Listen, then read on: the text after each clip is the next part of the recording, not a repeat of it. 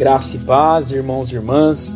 Nós estamos dando continuidade à nossa série de devocionais diários e nós estamos hoje no dia 24 de junho de 2020. E o tema proposto para nós hoje é Desculpe-me, estou com pressa.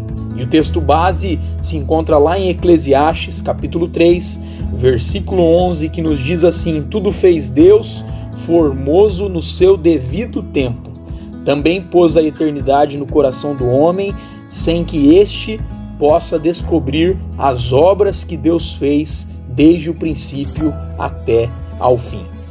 Na cidade de Detroit, né, um hospital colocou o seguinte anúncio: se um paciente da sala de emergência não for atendido em no mínimo, em no máximo, em no máximo 20 minutos, o tratamento será de graça.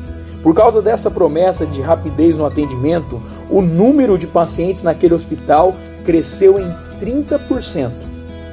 Vivemos com pressa e somos atraídos por tudo que nos faz ganhar tempo, atalhos que nos ajudam na execução de muitos serviços, porém nos deixam mal acostumados, vivendo em um ritmo acelerado, diferente do ritmo de Deus. Na verdade, a pressa é a grande inimiga da formação espiritual nos nossos dias. Assim, se quisermos levar a sério a questão da nossa saúde espiritual, precisaremos lidar com o problema da pressa em nossa vida, sem tomar atalhos, respeitar o tempo determinado por Deus para cada propósito. E é interessante quando nós falarmos, falamos dessa questão da pressa, né?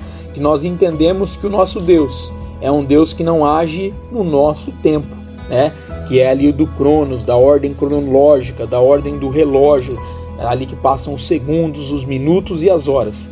Mas o nosso Deus ele age num tempo que é chamado de Kairos, que é um tempo perfeito, onde aí a palavra de Deus vai dizer que é mil anos é como um dia e um, um dia, né, é como mil anos diante da presença de Deus. Então, que nós possamos saber compreender esse tempo de Deus e vivermos nesse tempo de Deus sobre e através das nossas vidas. Que a nossa oração seja: Senhor, ajuda-nos a vencermos a tentação de usarmos atalhos e vivermos apressados. Precisamos da tua companhia para sermos espiritualmente saudáveis.